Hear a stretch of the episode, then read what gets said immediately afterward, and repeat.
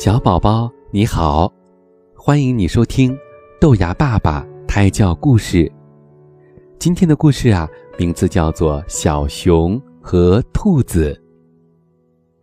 在秋天的一个星期天的早上，一只兔子正靠在门边站着，享受着清晨和煦的微风，嘴里呢还悠闲地哼着小曲儿。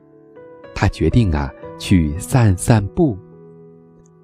路上，兔子看到了小熊，它友好地向小熊道了一声早安。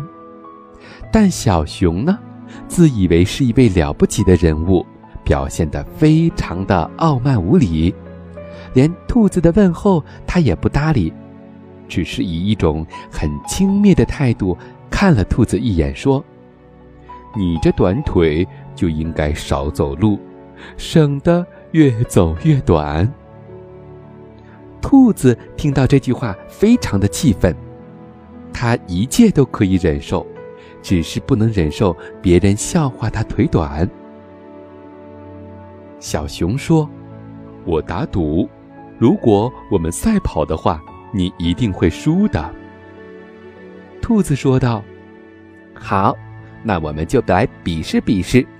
我们来赌点什么呢？”小熊说道。一间舒适的屋子，兔子说道：“一言为定，我们先回家吃饭吧，半个小时之后再回来比赛。”兔子回到家，嘱咐他的妻子：“我会把苹果地作为我们的赛跑路线，你要做的就是待在第三块地的底下，当熊跑到你身边的终点线时。”你就对他叫，我早已经到了，知道了吗？约定的时间很快到了，兔子说：“咱们以苹果地作为我们的赛跑路线，谁先到谁就算赢。”小熊同意了，于是倒数，一、二、三，跑，然后就像一阵风似的冲了出去。当小熊全速冲到那头时，兔子的妻子迎了上去，叫道：“我早已经到了。”小熊大吃一惊，怎么也不相信，于是叫道：“咱们再跑一次，咱们得重新来一次。”他又像一阵风一样的往前跑。当小熊啊跑到菜地的顶端时，兔子就在那儿对他叫道。我早已经到了。每次小熊跑到底端或者是顶端时，兔子和他的妻子总是叫：“我早已经到了。”几次以后，筋疲力尽的小熊终于再也跑不动了，他无可奈何，只好认输了。他怎么也想不明白，自己怎么会输给短腿的。兔子呢？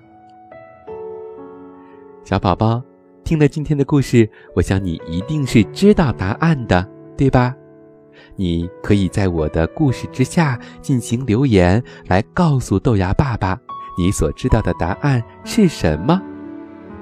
另外呀，我要特别告诉你，有的时候做事情呢，不能只凭一时的冲动和勇气，需要靠更多的智慧。以智取胜，也是一个很好的办法。